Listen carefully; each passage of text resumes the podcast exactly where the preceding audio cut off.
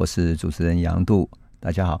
呃，我们上一次哈谈到了荷兰到台湾的时候碰到日本人跟他的对抗，而台湾的原住民可是没有闲着啊，他也参与了，而且呢参与了跟日本人跟汉人合作来对抗荷兰人。那荷兰人怎么在台湾建立他跟原住民的关系呢？我记得我们以前讲过哈，就是说荷兰在一六二四年的时候。刚到台湾的时候，记得吗？立邦上尉正在建城堡的时候，曾经碰到过麻豆人跟他对抗，有没有？嗯，麻豆人在树林里面跟他交手，还有木加流湾人也是哈。那个时候是一六二四年年初的时候，荷兰其实还没有整个搬到台湾来，他们去突袭他们。到半夜的时候，他们麻豆人以为他们没有设岗哨，所以就整个冲进去堡垒里面，想要进去里面纵火。碰到这这时候，有一个荷兰的哨兵对着他开枪了，一开枪之后，人就倒地死掉了。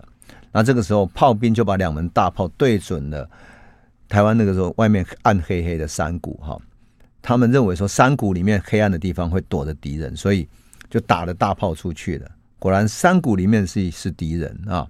然后他们想要计划把这个堡垒包围之后，进在里面屠杀，然后趁着里面点火燃烧的时候。开始进行屠杀，可是呢，事实上荷兰是有准备的啊，所以很多人死掉了，满地是血，死了很多人。所以立邦上尉那个时候其实就对于台湾原住民族有点紧张。那因此，第一个到台湾的荷兰的台湾长官宋克哈，他就会去到处去拜访，拜访新港社的人。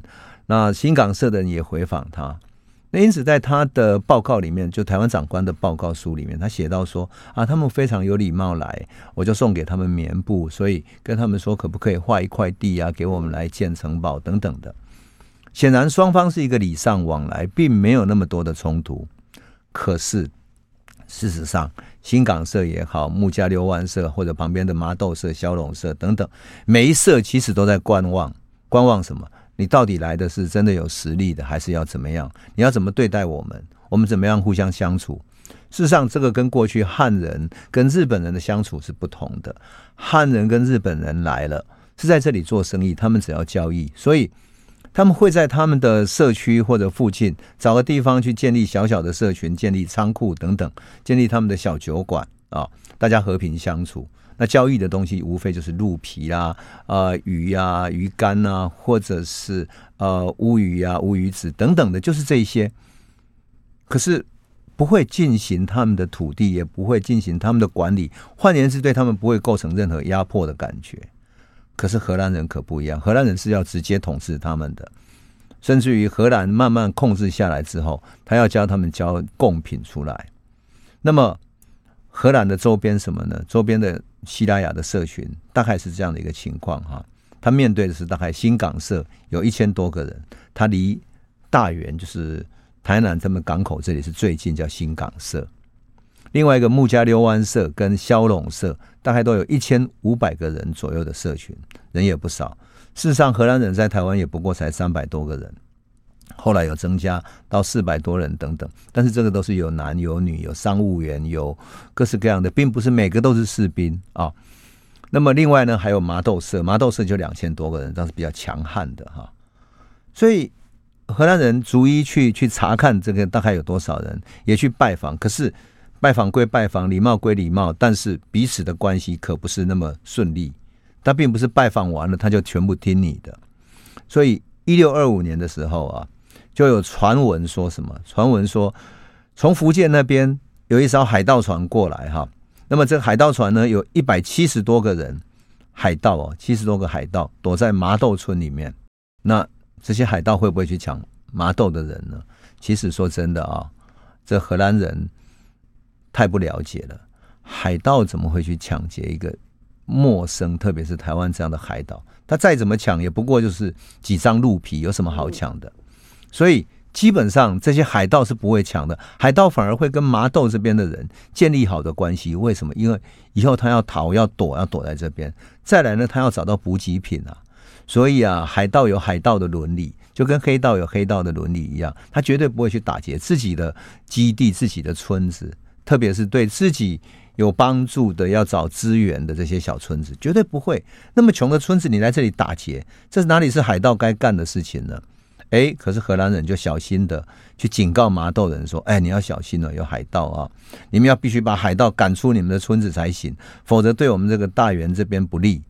因为对荷兰人来讲，海盗可能会抢他们的船嘛。那海盗如果突然出现去抢他们的船，怎么办呢？所以他就希望说，麻豆人赶快帮忙把海盗赶走。那我有时候看到这个新闻也很有趣，荷兰人的观点刚好跟新港人完全不同哈。好。荷兰人就决定要去麻豆那边看看，到底有没有海盗。结果荷兰人去巡视的时候，刚好撞见了一群海盗，一百多个人。结果这个海盗呢，非常的勇猛，一阵冲杀之后，荷兰人打败了啊，枪打枪打败了，然后他就逃走了。所以麻豆人跟各个村社之间开始流传一个消息，说：“哎呀，荷兰人根本不会打仗，那一打就败了，连海盗都把他们打垮了。”而且，麻豆人经过这个事件之后，他觉得太靠近那个大员的哈，跟荷兰人走的那么近的新港社，他们本来就有矛盾了哈。麻豆人就顺便去洗劫了新港社，也就是说，麻豆社去洗，就是他们之间有矛盾嘛，他就去抢劫他了。好，跟东印度公司比较熟的新港就跟公司求助，结果荷兰人只好要求。麻豆人说：“你们可不可以不要再去洗劫新港了哈？然后你们也把海盗赶走吧，这样。可是麻麻豆人答回答什么？他说：我们要海盗滚出麻豆的话，我们会自己来哈。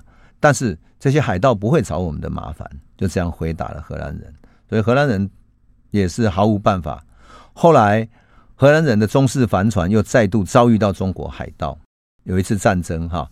那么还好，这一次荷兰人人数多，然后火力也强大。”可是这一次呢，很有趣的是，麻豆人集结起来了，在旁边看着观望，没有介入，然后看着海盗被荷兰人打败逃走，他在旁边观望。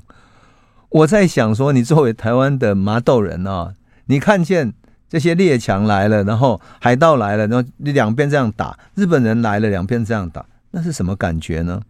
那就是这本来是我的土地啊，但是你们就来这里这样打啊。很有趣的一种观感。那这个时候，新港人呢，因为比较靠近大员嘛，他有荷兰人当靠山，所以他想说，那我可不可以用荷兰人的火力强大，再去攻打其他的社？本来这些社哈就有矛盾，所以台湾并不是一个说有一个统一的政权等等，是而且各个社，甚至于西拉雅人也不是统一的一个整体，并不是西拉雅人就有一个政权，不是的啊。那各个社团之间，乃至于各个不同的族群之间，其实使用的语言也有点不同啊。那当然，西拉雅人他们是比较接近的。好，那新港人就想要用荷兰人当靠山去攻打麻豆，要荷兰人协助。可是荷兰人呢，他根本不想去打，他觉得这些人你真的去打了之后，你结怨，结怨之后反而更难统治。可是麻豆跟穆加溜湾的人不听荷兰人的，他常常三不五时再来攻打新港，因为新港跟荷兰人在一起的。只要你荷兰人没有帮他防守，他就来攻打。最后呢，荷兰人怎么办？只好派了兵之后去突击麻豆，然后甚至于把他的村子的一部分房子烧掉之后，才终于把他们平息下来，没有再来继续攻打。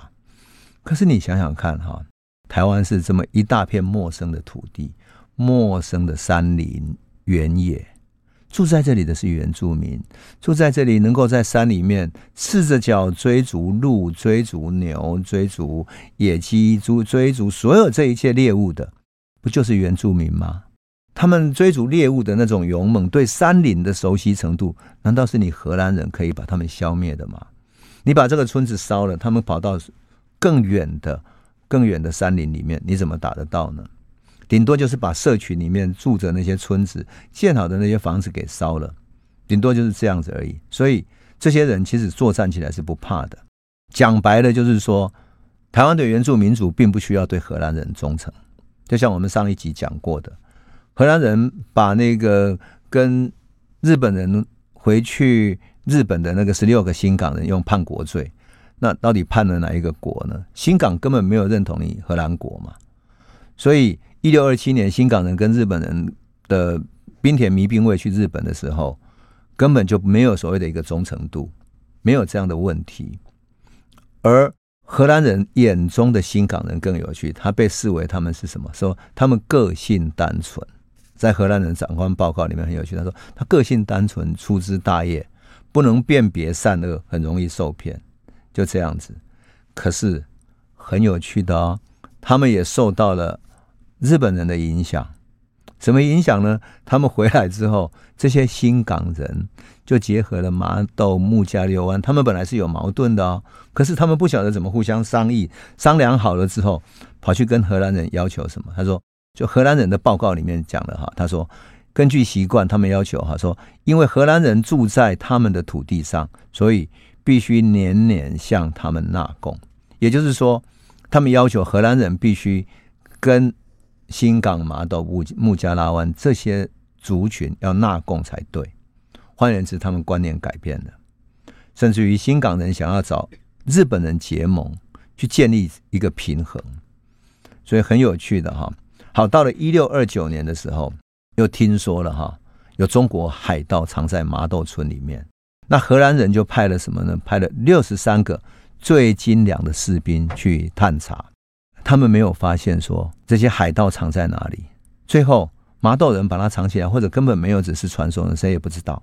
可是麻豆人却很有礼貌的接待了他们，而且说啊，既然难得你们过来嘛，所以你们就不妨留下来参加我们的宴会。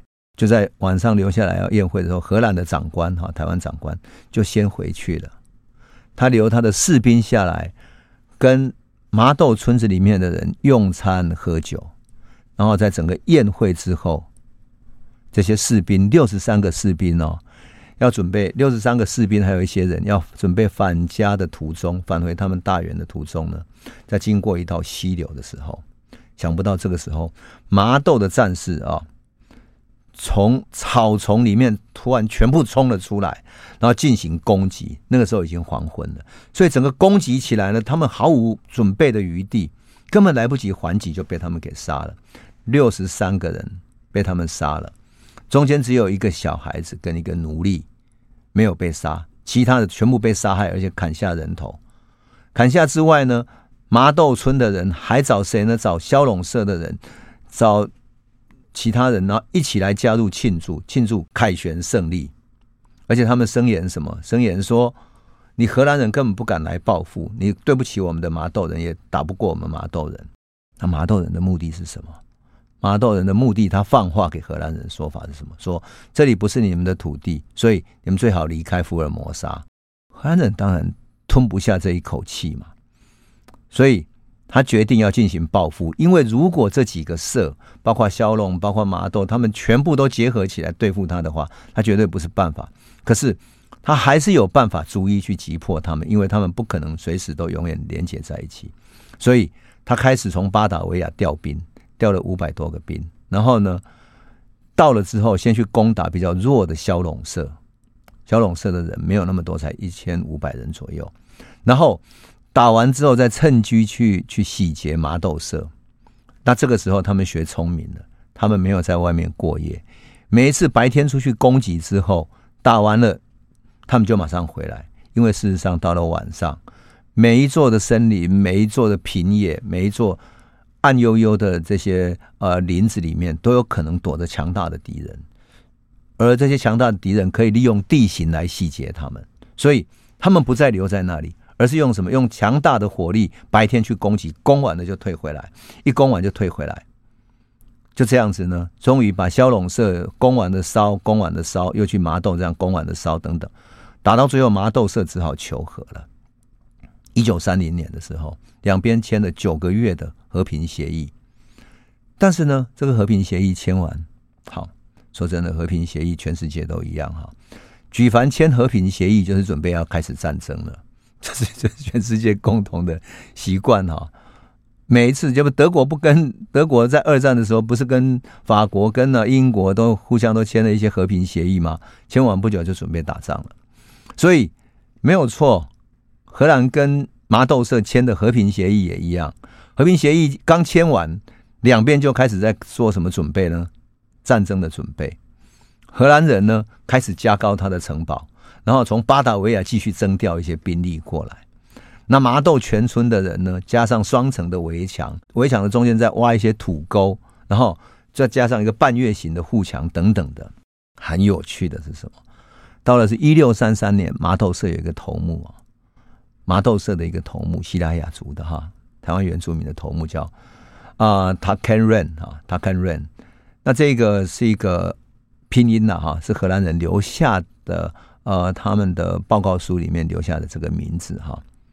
他说他计划到日本去寻求日本的协助来对抗荷兰人，这是荷兰的报告里面写的说，结果他们准备去勾结外敌来对付我们了。你有没有觉得很有趣？这西拉雅人的这种战略观其实并不弱嘛，他知道说在战略上他不能只对抗荷兰而已，没有外面的帮助嘛。台湾今天不就这样子吗？今天台湾的民进党政府或者国民政府到台湾，不也就是跟美国然后去对抗呃共产党，或者在世界的局势里面选一边站吗？或者选一边站之后，他其实在两边一边各自打交道，一边求和，一边协议等等搞和平协议，结果他还是找其他去结盟。所以啊，这个时候荷兰就给他们搞了一个诡计，什么呢？他并。没有去戳破他们想要赴日去去寻求帮助的计划，而是找这个 Takaran 这个头目商议说：“那你可不可以跟我们合作，一起去消灭小琉球的原住民？你如果跟我们一起去行动的话，那你就派兵跟我们一起走。那如果你不跟我们行动的话，荷兰心中在暗想说：好，他准备随时把你干掉了，准备去把你灭了，这样。后来当然。”荷兰就去灭了小琉球的哈，这是一个很悲惨的一个灭村的一个计划哈。可是麻豆呢，在一六三五年的时候，他们就决定了要结合新港、木加六湾、小龙社等等的，一起起来反抗。那荷兰人的报告里面说，是因为荷兰派了牧师还有他的士兵去住在麻豆社里面，在那边呢禁绝他们举行了传统的庆典。所以他们准备阴谋杀害的牧师跟士兵，然后要结合各社，他们共同讲一句话说：“我们要解除套在脖子上的轭，这才是我们真正的自由。”就这样子。可是呢，这个事情被发觉了，所以荷兰人就先动手了。他派了几个大兵，就是整个士兵啊军团进入麻豆社，枪杀，然后抓了三个头人。然后这三个头人呢，并且是被他们用用很严酷的方式哈处死的。那这个时候悲惨的是，因为麻豆社正好是麻疹在肆虐，他们的战士已经死了两百多个人了，战斗力非常的弱，所以麻豆社就因此被打败了。麻豆社被打败的消息传遍到到各个地方，那最强的这个社带头的这个社被打败了，其他的几个社都来求和了。就上贡品啊等等的，那这个时候呢，荷兰终于终于啊有很强大的力量要求原住民主要每年要有贡品。那事实上原住民没有什么多少贡品可以贡献的，为什么？因为他没有生产，而且他没有生产银子，也没有其他可以贡献给他们的，只能够贡献什么？贡献鹿皮。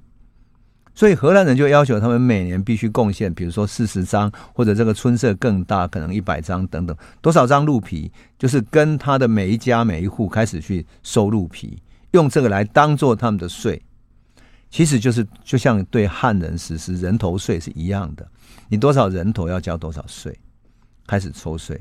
事实上，荷兰的台湾长官刚到台湾的时候就想这么干了，可是他当时呃送客就在说。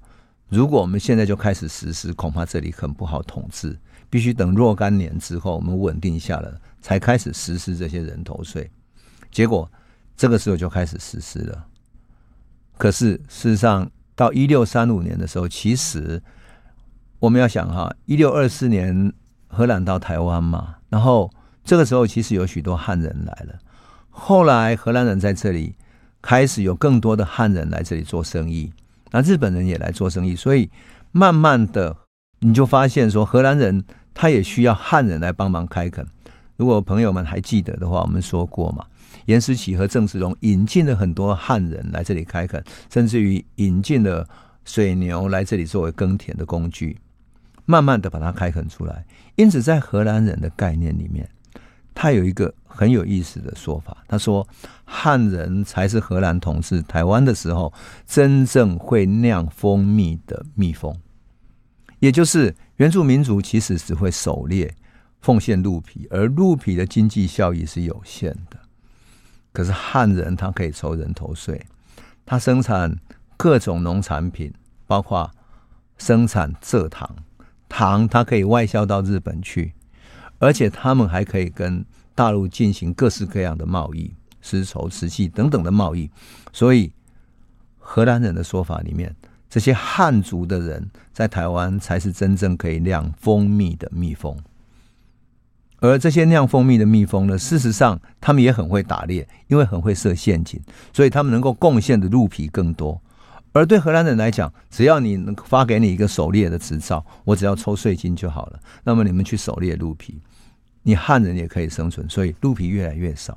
他想要从原住民那里抽税就越来越少了。当然，荷兰人统治原住民就慢慢的要建立起另外一个模式。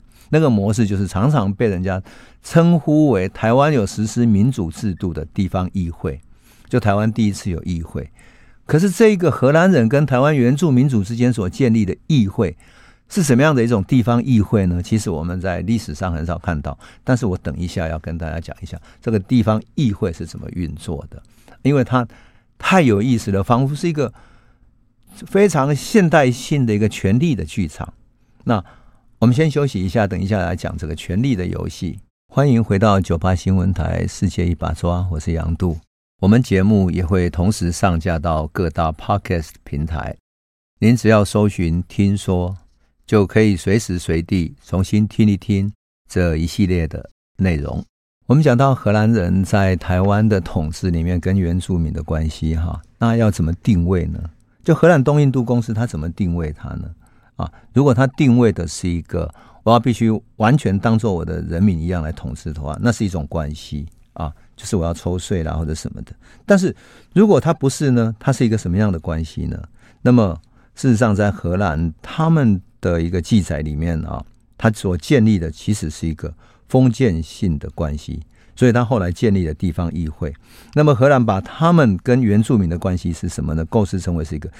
领主跟封臣的连带关系，就是荷兰人是一个领主，领有这个土地，但是分封给他的臣子啊，所以这些原住民族好像各个社群一样，他各个社群里面领有他的土地，当做臣子一样，在保有各地的土地权利。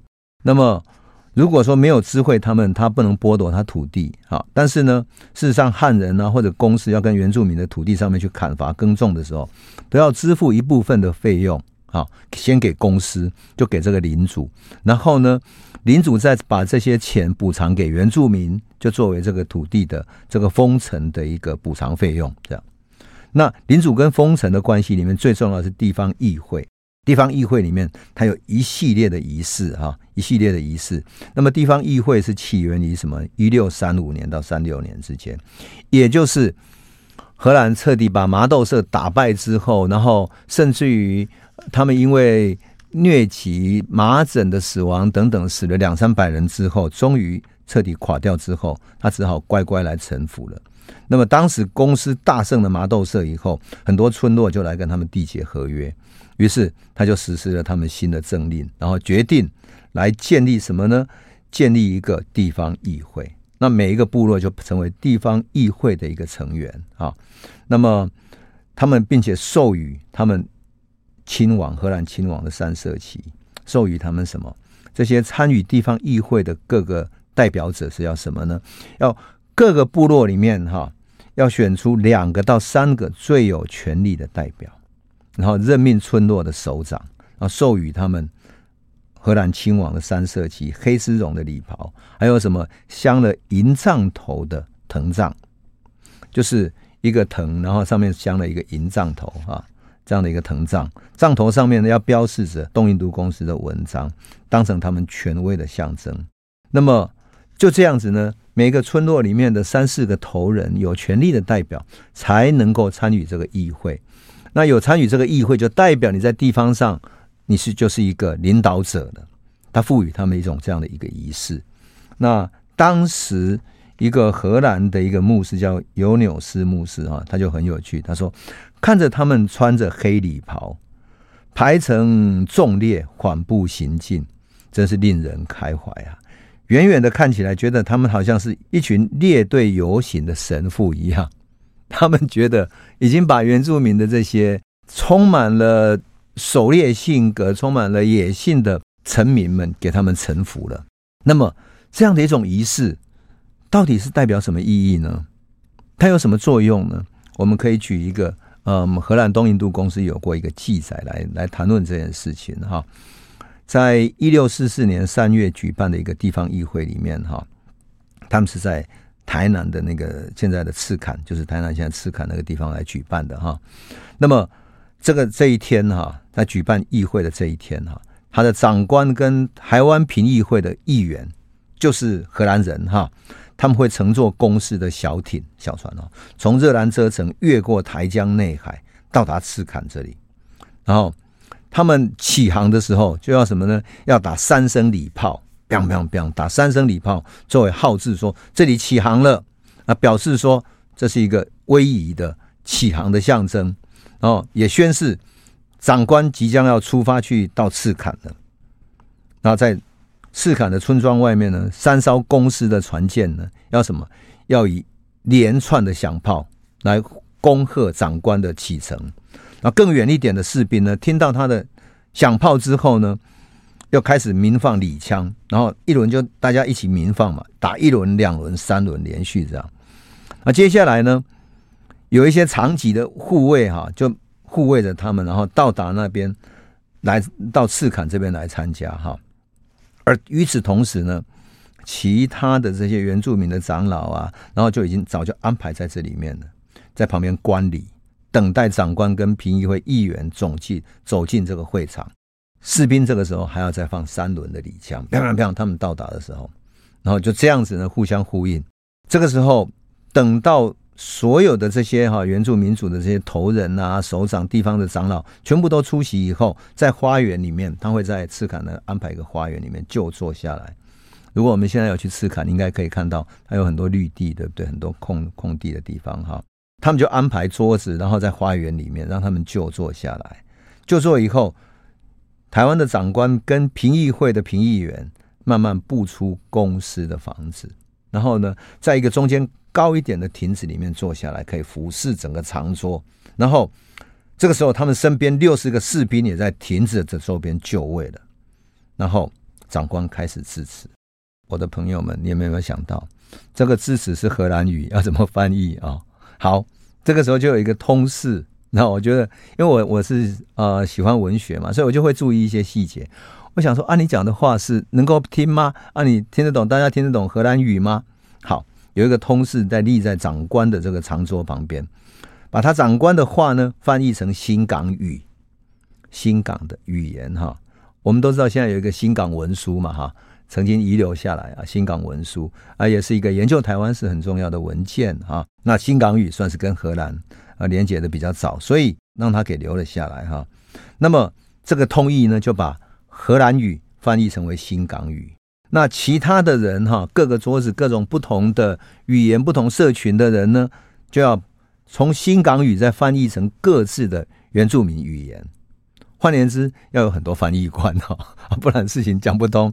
好，那这时候长官呢就会先在什么呢？表示就一六四四年记载里面，他会欢迎赞扬他们前来聚会，然后把话转到各种事务上面，比如说要任命新的长老、教堂、学校等等啊，准备年贡，你们要贡多少啊？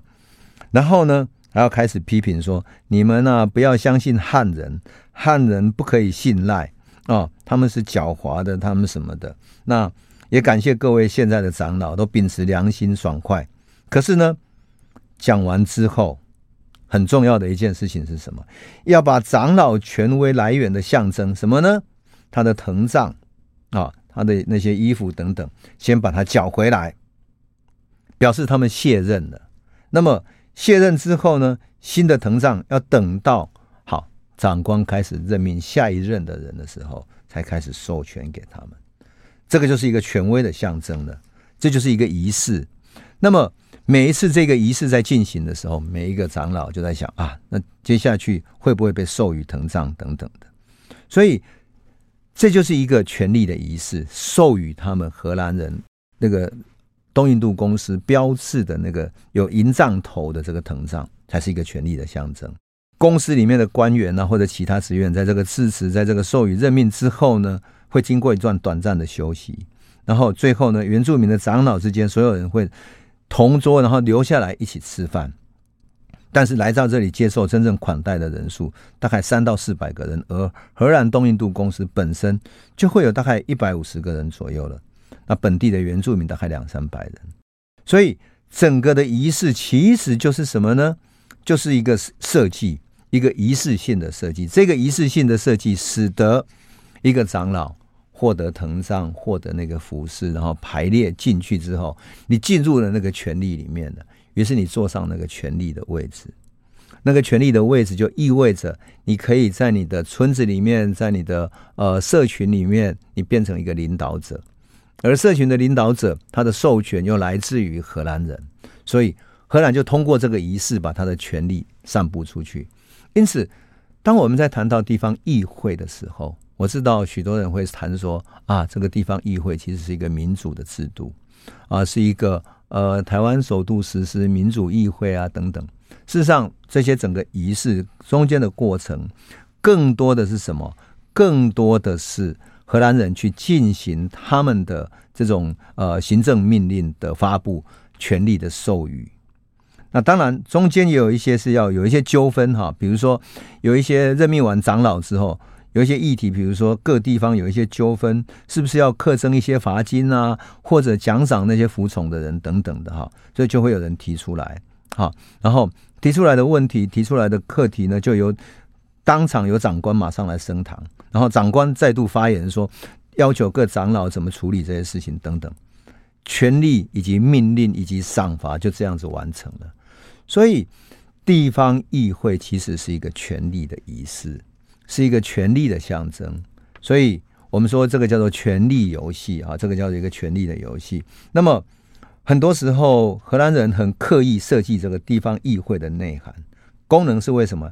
让原住民对于荷兰人操作的权力感哈感到印象深刻。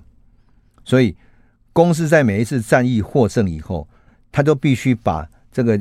地方议会哈、变成他宣扬他战役胜利的的所在，甚至于如果抓到中国的海盗或者违法的人，也会在这里处罚。这就是他权力游戏的根源了。我们先休息一下哈，回头再来继续说。欢迎回到九八新闻台《世界一把抓》，我是杨都。我们节目也会同时上架到各大 Podcast 平台，您只要搜寻“听说”，就可以随时随地重新听一听这一系列的内容。我们刚刚讲到了，嗯，荷兰的地方会议哈，那这个地方会议呢，其实就是一种很特殊的设计哈。从热兰遮城，然后开始放火枪、大炮，整个就是一个震慑性的作用。因此，我们看到所谓的权力游戏，你不觉得很像是一种，很像是一种现代性的大出场吗？我们的政治人物要大出场之前。有没有很多的那种，比如说大造势，有没有总统大选里面的造势？有没有跟这个很像？要出场之前，然后后面就会放很多啊，鞭炮声大作，然后许多人就开始呼喊啊，动算动算之类的啊。其实就是放大炮的这种原理效果，其实四百年前跟现在其实没有差别。但是有意思的是说，这样的一种鸣放礼枪哈，逐一呼应的这种这种仪式性的感觉哈，事实上。在荷兰时期，他们就很懂得这么做了哈。他们曾经写过一个呃一个理论，很有趣。在当时啊的一个学者，他曾经评议过这个事情。他说，仪式啊必须摆设出一种距离感或者社会差异，造成并维持观众赞叹敬意的感觉，让君主维持忠贞标的的地位。所以他的长官卫队的排场哈，来自于荷兰人通过原住民的这些长老哈，然后去达成大家拥戴的这种群众哈，这等于说是一个一个的手段的安排，乃至于他的座位啦等等都是这样子啊。要做什么呢？要借此去保证每一个人的席位、每一个人的重要性跟权力的近或者远，都能够在这里观察得到。所以啊，整个的这个故事里面的叙述者也还包含了什么？包含了汉人到底要代表什么角色？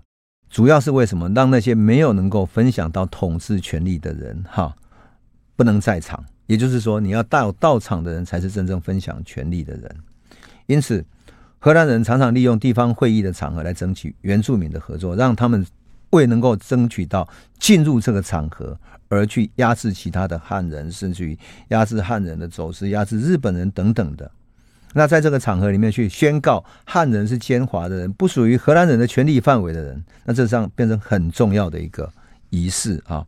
那么，在一六四四年的议会里面，他曾经谈到说：“哈，那一个晚宴后不久，汉人要上前来，以中国茶和茶点，在原住民长老面前向我们致意。”这么做是为了借此机会向原住民表示，汉人是我们这一方的下属。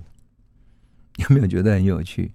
换言之，荷兰人啊，也要跟原住民讲：你们以为可以依赖汉人吗？以为汉人的海盗等等是可以来对付我们的？你跟他们结合起来，想要来对付我们吗？还早。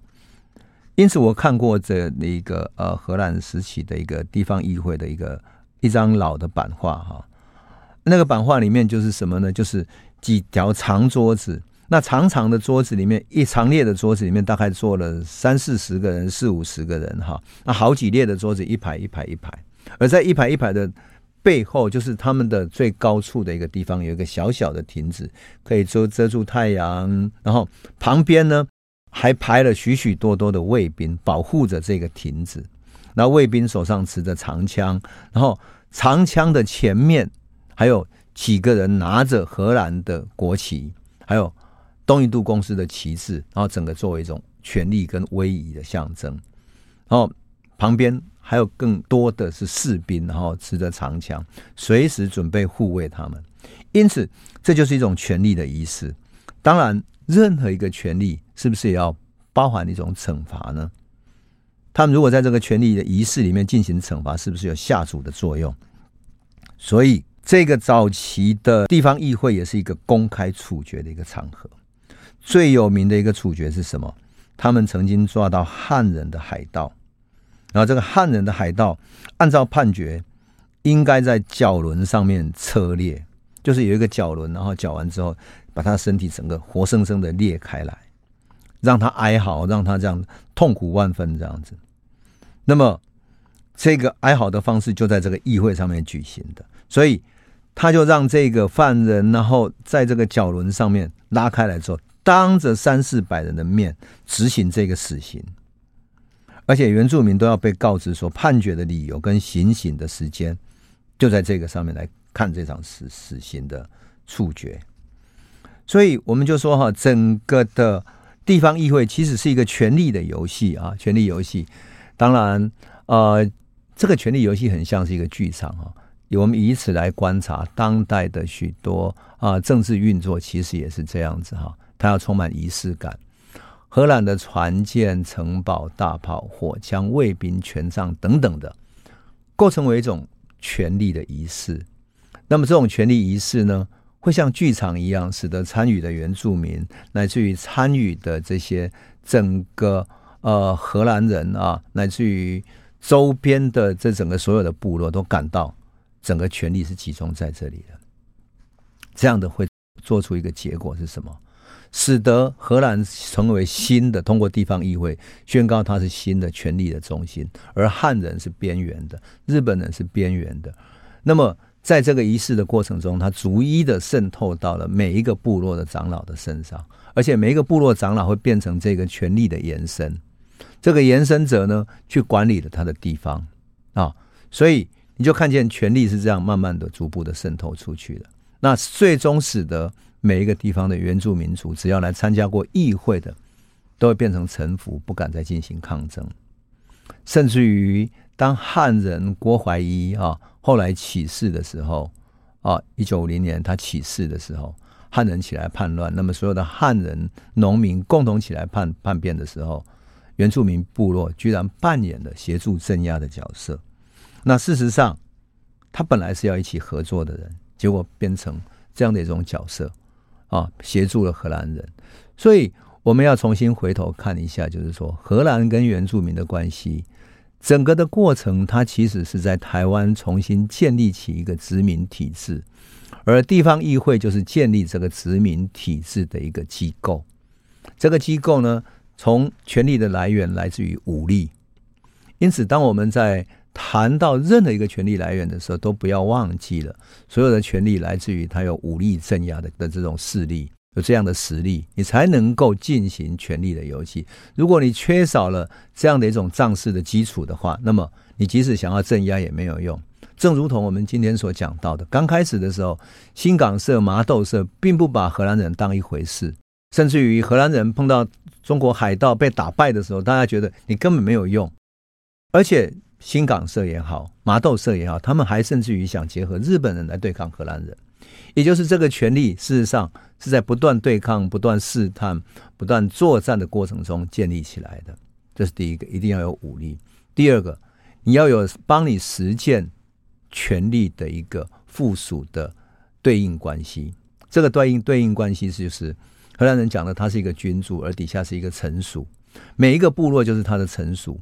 还要从他的臣属里面找出代表出来，然后这个代表呢，来参与到这个权力游戏里面，甚至于在这个游戏里面，在这个剧场一般的游戏里面，他赋予了他权力的象征，呃，藤杖也好，服饰也好，然后像剧场一样的，我们就看见了参与权力的人排成一排，然后逐步的乖乖的走进场。走进场的时候，他。也就意味着进场的每一个人，每一个部落的长老，每一个部落的领袖，每一个原来并不曾属于荷兰的，进入了他的权力系统里面了，然后乖乖的坐在那里，几百个人坐在他长长的桌子上，等待食物，等待他们的招待，等待他们的训示，等待他每一个致辞的长官所下达的命令，甚至于等待他们给予的惩罚，也就是。权力的背后是武力，武力的背后是一种秩序，而这个秩序要通过一场仪式，通过剧场一般的仪式来给它显现出来。我觉得，如果从现代性的政权来看，不也是这样吗？政权它有武力，有惩罚的权利，有监狱，有执行死刑的所有的司法的权利。可是，它最终它还要通过各种仪式，通过议会，通过。行政长官，比如说通过市长、通过议会等等去执行这些权利，而权力的末端恰恰好就是回到每一个人民，所以回到社群啊，回到社群，每一个社区、每一个地方上的呃代表者或者地方上的呃市民、村长等等的。因此，我们说荷兰在台湾的地方议会是一个权力的象征，而。事实上，到一六四四年的时候，荷兰才真正掌握到这种地方议会每一个细致的部分，而一六三五年当然就开始，到一六四四年就彻底掌握得非常之好了。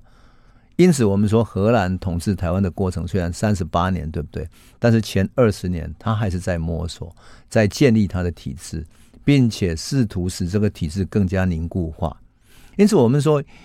一六二四年，荷兰的殖民台湾，最后殖民了三十八年。其实它是一个过程，一个殖民主义建立的过程。从重商主义的东印度公司到变成殖民主义的荷兰帝国，它其实就是一个演变的过程。